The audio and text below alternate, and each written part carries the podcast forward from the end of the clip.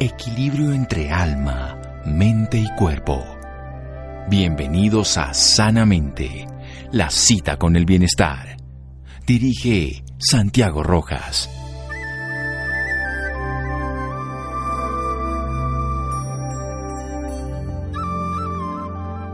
Las enfermedades no nos llegan de la nada, se desarrollan a partir de pequeñas acciones diarias contra la naturaleza. Cuando se hayan acumulado las suficientes acciones contra la naturaleza, las enfermedades aparecerán de repente. Hipócrates. Buenas noches, estamos en Sanamente de Caracol Radio, su programa de salud. Siempre hablamos de un virus predominante este año, de pronto de un segundo virus, pero no se nos puede olvidar una pandemia que empezó en la década de los 80, que sigue vigente y que le tenemos que prestar mucha importancia. Esta es la del SIDA relacionada con el virus de la inmunodeficiencia humana. Y vamos a hablar con un internista infectólogo, magíster en VIH, docente y titular de la sección de enfermedades infecciosas de la Universidad de Antioquia y director médico de la Fundación Antioqueña de Infectología. Vamos a hablar precisamente la semana entrante. La otra semana vamos a tener en el mundo, se va a hablar de esto, nos vamos a anticipar aquí en Sanamente para hablar de esta enfermedad. Doctor Juan Carlos Cataño, buenas noches y gracias por acompañarnos. Hola, muy buenas noches, doctor. Es un placer estar aquí con todos ustedes en este espacio donde vamos a poder despejar una serie de dudas y hablar con toda la gente abiertamente de un tema que desafortunadamente se ha convertido en un tabú, en un mito y del que muchas personas ni siquiera quieren saber, pero que es de mucha actualidad y relevancia hoy en día. Bueno, eso es cierto y por eso abrimos este espacio. De una manera concreta, doctor Cataño, ¿qué es esto del SIDA y, y cómo se relaciona con el VIH? Muy bien, entonces son dos cosas totalmente diferentes. Una cosa es tener VIH, que es tener el virus dentro del cuerpo, y estas personas incluso pueden no sentir nada ni recordar en qué momento se infectaron. Ellos tienen el virus y tienen la capacidad de transmitir el virus. El virus se está multiplicando dentro de su cuerpo. Ellos no tienen fiebre, no tienen escalofrío, no tienen absolutamente ningún síntoma, pero el virus está dentro de ellos y son capaces de infectar a otras personas. Cuando pasan más o menos entre 8 y 10 años después de esta infección, el virus ha logrado avanzar y destruir paulatinamente nuestro sistema de defensas, nuestro sistema inmunológico, y entonces empiezan a aparecer los primeros síntomas, que son diarrea, pérdida inusitada de peso, no es que usted se puso a hacer dieta y perdió peso, no, esta es una pérdida de peso en donde usted no se lo ha propuesto y empieza repentinamente a perder peso, asociado muchas veces a una diarrea crónica. También pueden aparecer síntomas respiratorios, síntomas neurológicos, cambios en la piel y muchas otras manifestaciones porque al afectar el sistema inmunológico quedamos vulnerables ante virus, bacterias, parásitos y otros gérmenes que hay dentro de nuestro cuerpo y en el medio ambiente. Es allí cuando aparecen estos síntomas que hablamos que la persona ya tiene el SIDA, el síndrome de inmunodeficiencia adquirido, y es cuando ya la persona finalmente se enferma. Muy bien, vamos a hacer un pequeño corte para desarrollar estas dos ideas, para entender qué es lo que produce que nos contagiemos con el VIH siendo asintomático, qué podríamos hacer para diagnosticarlo de una manera temprana y qué tenemos que hacer para la prevención y el manejo ya si existe la enfermedad del SIDA. Seguimos aquí en Sanamente de Caracol Radio. Síganos escuchando por salud. Ya regresamos a Sanamente. Bienestar en Caracol Radio. Seguimos en Sanamente.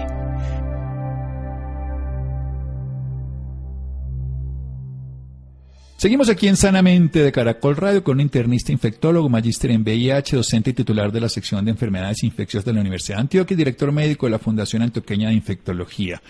Doctor Juan Carlos Cataño nos está hablando del VIH, el virus de la inmunodeficiencia humana, el cual cuando una persona es portadora tiene la posibilidad de pasar un tiempo de 8 a 10 años y puede ser totalmente asintomático. ¿Cuál es el problema? Que aunque no padece la enfermedad en sí mismo, puede contagiar, puede transmitirla, el virus sigue replicando, va afectando el sistema inmunológico y cuando ya se produce el síndrome de inmunodeficiencia adquirida, o sea, ya el sistema inmune pierde esa capacidad de defenderse, pues empiezan a aparecer síntomas, inicialmente solamente digestivos, diarrea, puede perder peso no buscado, alterar la parte neurológica, respiratoria, afecciones en piel, vitalidad, en fin, muchas cosas, y termina teniendo infecciones por gérmenes que llamamos oportunistas, lo que puede llevar pues a toda gravedad de síntomas y hasta la muerte. Hablemos un poquito del virus, ya que estamos de moda que todos somos especialistas en el virus, todos sabemos del virus, hablemos de los virus del SIDA entonces. Claro, este es un virus que eh, se generó por allá en los años 60 y fue producto de una mutación que tuvo el virus de inmunodeficiencia simiano, el que producía como el SIDA de los primates. Por allá en los años 60 en África, el virus hizo el brinco desde los primates hasta el ser humano y empezaron a ocurrir los primeros casos. Y tomó más o menos hasta los años 80 en que esto llegara a nuestro continente y describieran los primeros casos muy sonados alrededor de los años 80 en Estados Unidos, más precisamente en San Francisco y en otras partes de esa, de esa costa de, este país. Eh, los primeros pacientes tenían unas neumonías muy severas que más adelante sabríamos que son producidas por un hongo que se llamó inicialmente Neumocystis carini y después Neumocystis girovesi y este hongo producía pues unas neumonías severas que llevaban rápidamente el paciente a la muerte y empezaron también a ver que estas personas tenían unas manchas moradas en la piel. Esto posteriormente se conoció que era el sarcoma de Kaposi, un tumor relacionado con un virus de la familia del herpes y que producía estas lesiones en la piel. Y fueron las primeras descripciones por allá en 1981. Rápidamente para 1983 entonces apareció la primera prueba que hacía el diagnóstico del VIH y finalmente se empezó entonces a describir la epidemia pero tomó todavía hasta 1985-86 en que empezaron a aparecer los primeros medicamentos. Y solamente fue hasta 1996 cuando verdaderamente empieza la época de la terapia antirretroviral altamente efectiva, que es lo que nos lleva hoy en día a que podamos considerar al VIH como una enfermedad crónica, transmisible y tratable, pero hasta ahora no curable. Bueno, esto es importante. Crónica transmisible, tratable, no curable, y por eso también tiene que ser diagnosticable. ¿Cómo le diagnosticamos? Usted nos habla que ya en la década de los 80 se hacían las primeras pruebas serológicas y que también este test de lisa, en fin.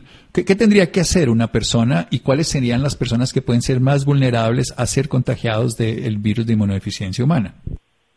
Esta es una parte muy importante de la discusión porque a lo largo de la historia hemos visto cómo el VIH ha estado circunscrito a ciertos grupos de personas con algunas características como hombres que tienen sexo con hombres, personas que ejercen la prostitución, personas que utilizan drogas por vía intravenosa, etcétera. Entonces ha sido circunscrito a ciertas poblaciones, pero resulta que hoy en día el VIH se encuentra en todas las poblaciones, desde niños que adquieren el VIH a través de la placenta en, el canal del parto cuando van a nacer, hasta pacientes ancianos que están recuperando su vida sexual eh, gracias al uso de algunos medicamentos que los revitalizan y les permiten volver a tener una vida sexual activa, pero no tienen las precauciones del uso del condón, de la pareja estable y se están contagiando de esta manera. De manera, de manera que hoy en día la cara del VIH es cada vez más joven y cada vez más femenina afectando a pacientes de todas las edades, todos los estratos sociales, vínculos políticos y religiosos. Esto no diferencia a nadie, esto nos hace a todos igual de vulnerables. Y lo único que se necesita para contagiarse de VIH es haber tenido una relación sexual no protegida en su vida. Esto nos pone en riesgo a una gran cantidad de personas de la población general y por eso la invitación para este primero de diciembre es que todos nos hagamos la prueba que diagnostica el VIH. Hay varias pruebas disponibles en nuestro medio.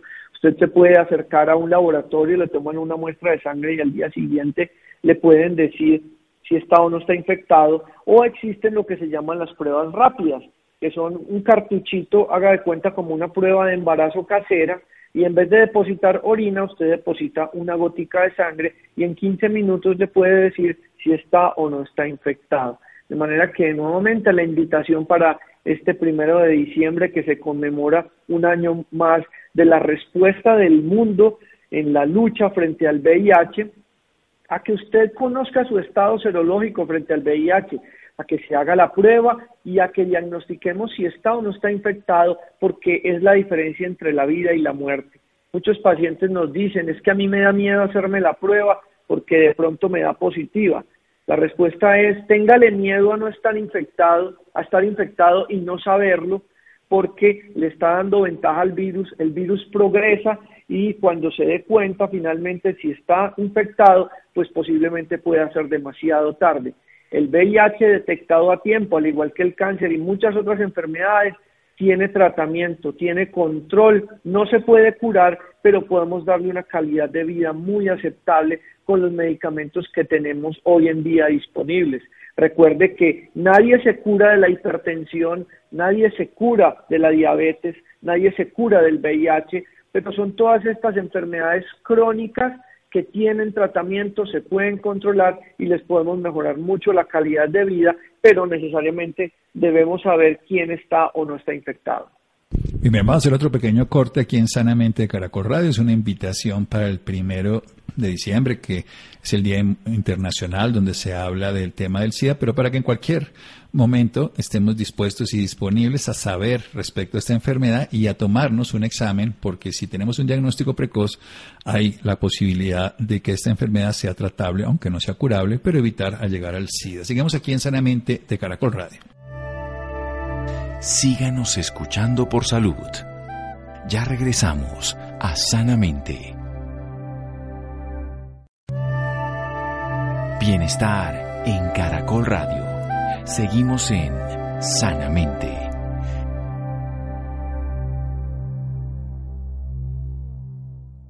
Seguimos en Sanamente de Caracol Radio con un internista infectólogo, magíster en VIH, docente y titular de la sección de enfermedades infecciosas de la Universidad de Antioquia y director médico de la Fundación Antioqueña de Infectología. Estamos hablando a propósito del Día Mundial del SIDA que se celebra en el mundo el primero de diciembre. Y quiero preguntarle después de un pequeño resumen en qué está la situación mundial precisamente del VIH y del SIDA. Nos habla de que ese es un virus que empezó en la década de los 60, que era un virus de inmunodeficiencia simiano, de, de los simios, y que ya llegó a los humanos, de ahí en la zona de África, que ya en la década de los 80 lo vimos con enfermedades infecciosas, respiratorias, con esas manchas en la piel que llamamos los médicos sarcoma de Kaposi, y que ya se empezaron a hacer diagnósticos y tratamientos más adelante, en el 85 los primeros medicamentos que venían de tratamientos anteriores, y ya en el 96 la terapia antirretroviral que deja esta enfermedad que es crónica, que es transmisible, esto es muy importante, por eso la persona asintomática la transmite y de ahí el diagnóstico precoz y el diagnóstico a través de una prueba serológica de sangre, una gotica que es un test propio o si no se hace en un laboratorio, para saber qué se tiene que hacer. Es importante entender que no hay que ya eh, hacer ese sesgo de que solamente las prostitutas, los homosexuales y las personas que usan drogas intravenosas son los que van a tener la enfermedad. Hoy todos somos susceptibles de poder tener esta enfermedad, puede ser incluso un adulto mayor o un niño a través del canal del parto, que ya también se ve muy cercano en las mujeres, antes era como que solamente era del sexo masculino, o sea que cualquier persona puede ser vulnerable y la condición es fundamental, es la relación sexual no protegida. Hay una prueba de sangre que no lo puede llegar a tener. ¿Cuál es la situación mundial de estas dos realidades? La infección por el VIH y estamos en ese 90, 90, 90, eso que se dice, llegaremos algún día, o esto del SIDA, doctor Cataño. Sí, mira, la idea con esto es que a nivel mundial tenemos más o menos 37 millones de personas infectadas. La gran mayoría están en África, pero cuando uno mira Latinoamérica específicamente estamos cerca a los 2 millones de infectados. En Colombia sabemos que hay infectados o personas viviendo con VIH eh, alrededor de 125 mil personas, pero esos son los que sabemos, los que están diagnosticados y tenemos por cifras y predicciones que más o menos de 5 a 10 personas no han sido diagnosticadas por cada uno que se diagnostica. Esto nos da un número muy importante de pacientes que están eh, viviendo con VIH, pero que no saben que tienen el virus circulando en su sangre y que por ende están infectando involuntariamente a otras personas y esto lo hace eh, pues un virus muy peligroso porque como les mencionaba en un principio no da mayores síntomas al inicio de la enfermedad y demora entre 8 o 10 años para presentar los primeros síntomas, pero a lo largo de esos 8 o 10 años usted es capaz de infectar a muchas otras personas. De manera que por eso la invitación hoy en día es hacerse la prueba para no solo acceder a un diagnóstico, sino a un tratamiento temprano que evite complicaciones y que permita frenar la diseminación del virus en nuestro medio. Sí, precisamente sabiendo qué enfermedad se tiene. El tratamiento, vamos, ¿qué le hace el tratamiento al paciente? ¿Qué logra? ¿Puede tener una vida normal? ¿Qué pasa con su vida sexual? ¿Qué pasa con las relaciones con los demás? En fin. Claro, eso es un aspecto muy importante porque existen muchos mitos, muchos tabús, mucho rechazo acerca de las personas que viven con VIH porque piensan que se van a contagiar con solo darle la mano, un abrazo o un beso. Y resulta que el contagio no se da de esta forma. Se requiere el contacto con sangre o con secreciones a través de la vía sexual. No se contagia con el sudor, no se contagia con la orina, no se contagia con un beso, con una caricia. Precisamente las personas que viven con VIH necesitan eso, amor, comprensión, cariño, aceptación, que no los rechacen, que no los estigmaticen que los acepten en sus familias, que los apoyen, porque si algo hemos aprendido a lo largo de estos 40 años de pandemia del VIH es que nadie enfrenta al VIH solo y lo vence, necesita apoyo porque van a venir momentos de rechazo, momentos de negación, momentos de rabia, de ira, de, culpabilidad y en esos momentos necesitamos una mano, una mano amiga, un hombro en el cual llorar, en quien apoyarnos y nada mejor que la familia o nuestra propia pareja sentimental para darnos ese apoyo. Desde el punto de vista médico, nosotros tenemos medicamentos muy potentes disponibles en nuestro país, cada día llegan más. Eh, recientemente, a, final, a principios de este año, publicamos la nueva actualización de la guía colombiana de VIH, en donde incluimos por primera vez en la historia de nuestro país la terapia preventiva y es aquellas personas que consideran que están en riesgo pueden tomar un tratamiento de forma anticipada para que no se infecten. Entonces ya no es solamente el condón, ya también tenemos medicamentos preventivos, no tenemos una vacuna y es posible que no la tengamos en el corto o mediano plazo, pero con los tratamientos que tenemos logramos que las personas controlen el virus, suban las defensas y eviten una serie de infecciones que pueden deteriorar su calidad de vida. Dicho sea de paso, estos medicamentos, los nuevos, los actuales, son tan sencillos de tomar como una sola pastilla al día, son muy potentes y con mínimos efectos secundarios. Bueno, además hay que decir que el plan obligatorio de salud cubre la medicina, ¿no? O sea que cualquier persona podría estar teniendo acceso al tratamiento adecuado y por eso también evitar que esta enfermedad se disemine. Le quiero preguntar, que es la pregunta constante que nos hacen a nosotros, es ¿por qué no se logra la vacuna contra el virus de la inmunodeficiencia humana y se logró tan corto tiempo contra el COVID. sí, sí, correcto. Desafortunadamente son dos virus eh, desde su estructura muy diferentes. Se replican dentro del cuerpo humano en órganos muy diferentes. El uno es respiratorio y el otro ataca directamente el sistema inmunológico. Y esto ha hecho que a lo largo de estos 40 años de pandemia del VIH, hayamos tratado de desarrollar en los laboratorios de investigación a lo largo de todo el planeta de desarrollar una vacuna y en realidad se han realizado múltiples ensayos de varias vacunas hasta ahora sin éxito en ninguna de ellas, pero se sigue trabajando nuevamente en conseguir esto.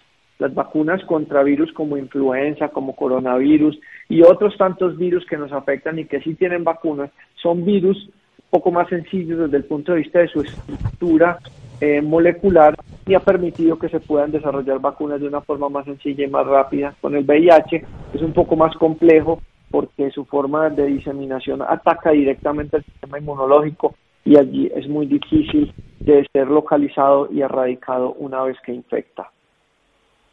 Bueno, hablemos un poco de esas personas después de esos 8 o 10 años que el virus está replicando, que al principio es asintomático, que va minando el sistema inmune y empieza a diarreas, a hacer pérdida de peso. ¿Cuál es el pronóstico? ¿Cuál es el manejo en este caso? ¿Cómo, ¿Cómo es la calidad de vida de estos pacientes cuando ya tienen una deficiencia de estos linfocitos, cuando ya tienen una carga viral muy alta?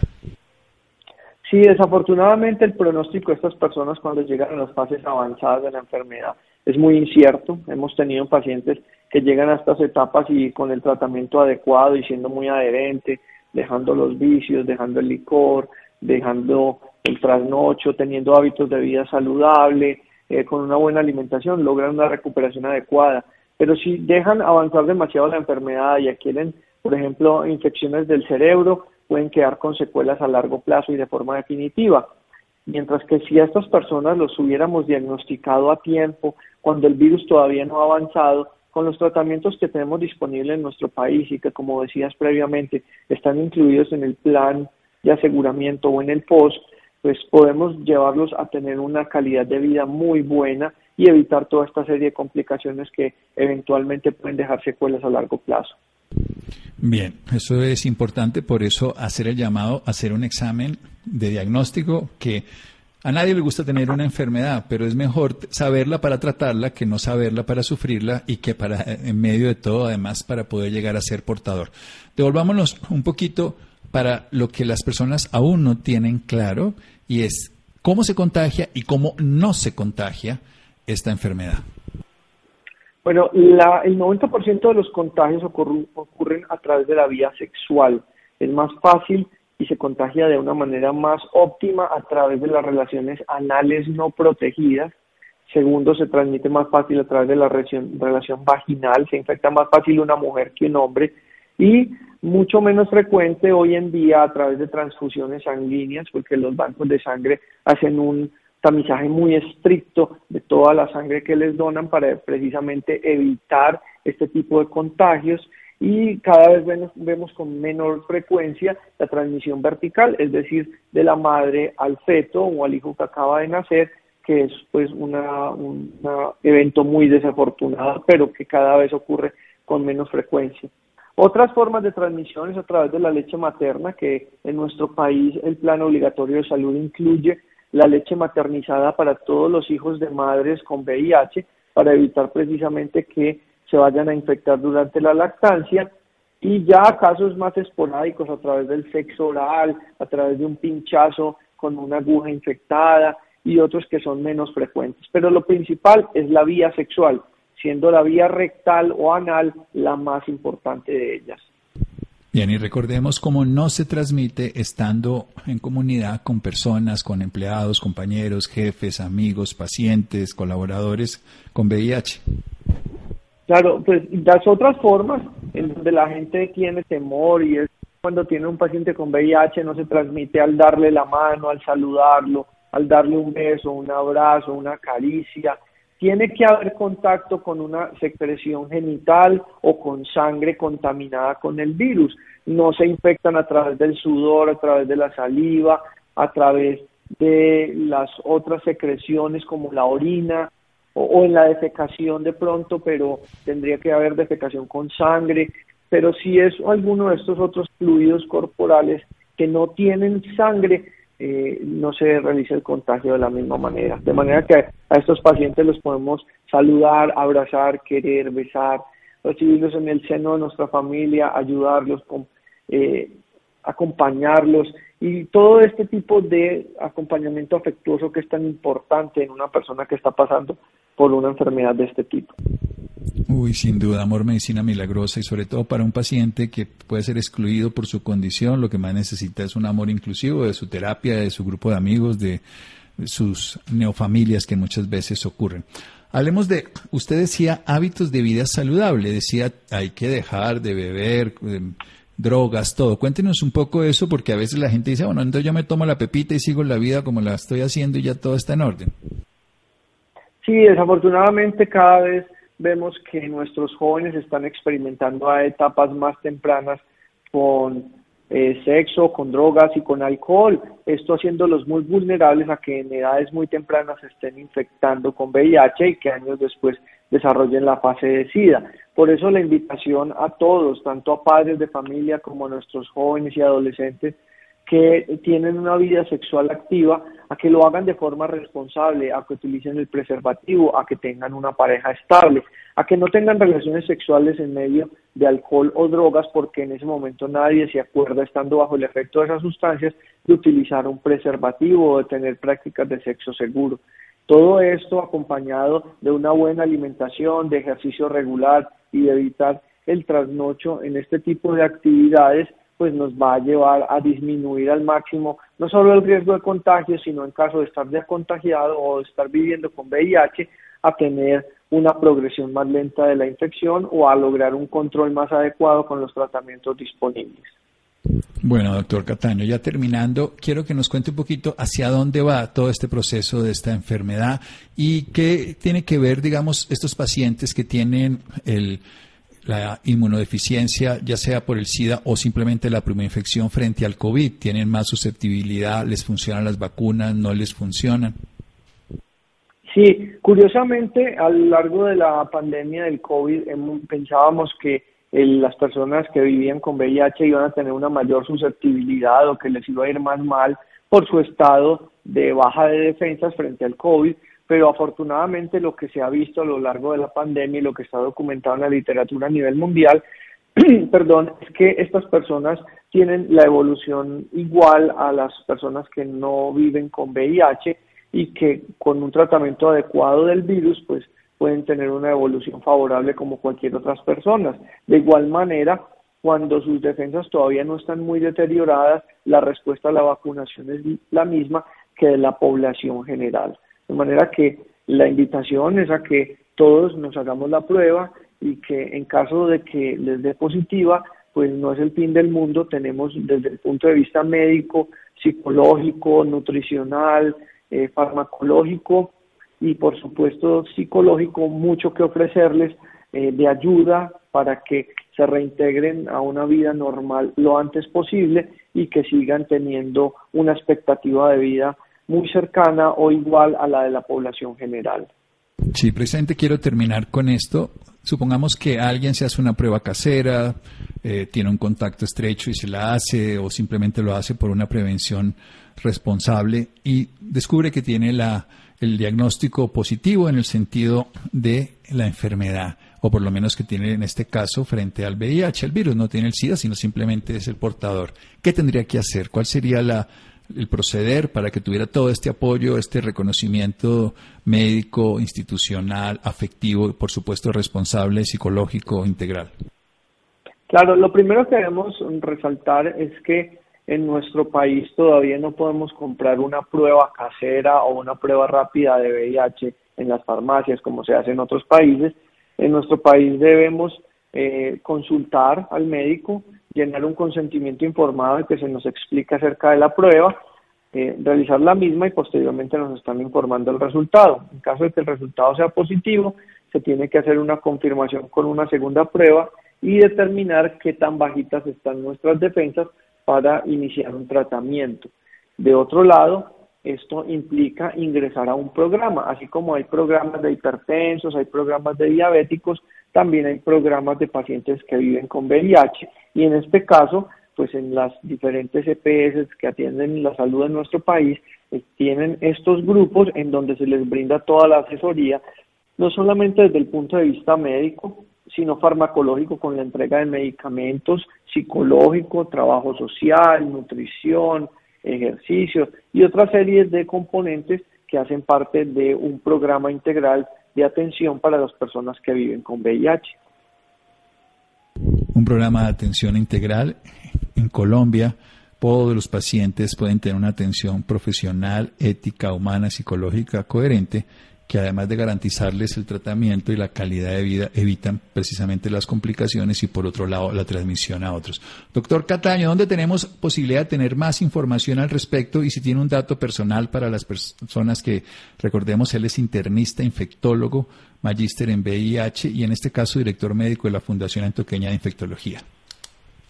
Sí, claro. Eh, pues más información se puede encontrar en las páginas del Ministerio de Salud, en las páginas de la Asociación Colombiana de Infectología, en la Fundación Antioqueña de Infectología que es www.fai.org.co y en mi cuenta de Instagram juan.cataño.infectólogo. Allí también publicamos con alguna frecuencia información al respecto. Juan.cataño. Catano, pues, en este caso, punto infectólogo, ¿no? Correcto. Juan.catano.infectólogo, también en la FAI, la Fundación antioqueñainfectología.org.co y en las páginas del Ministerio de Salud, incluso la Organización Mundial de la Salud. Doctor Cataño, muchísimas gracias. Qué valiosa información. Claro que sí. Muchas gracias a ustedes por invitarme a este espacio y espero que los conceptos eh, sean de relevancia para todos los radioescuchas. Muchas gracias.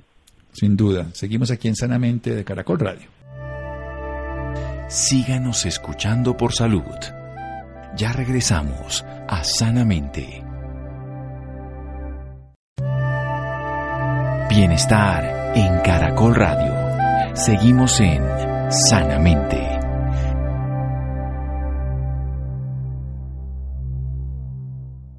Seguimos en Sanamente de Caracol Radio. Pueden seguir al doctor Juan Carlos Cataño en juan.catano.infectólogo. Esto es en Instagram. Pueden entrar a la página de la Fundación Antioqueña de Infectología, fai.org.co o la del Ministerio de Salud.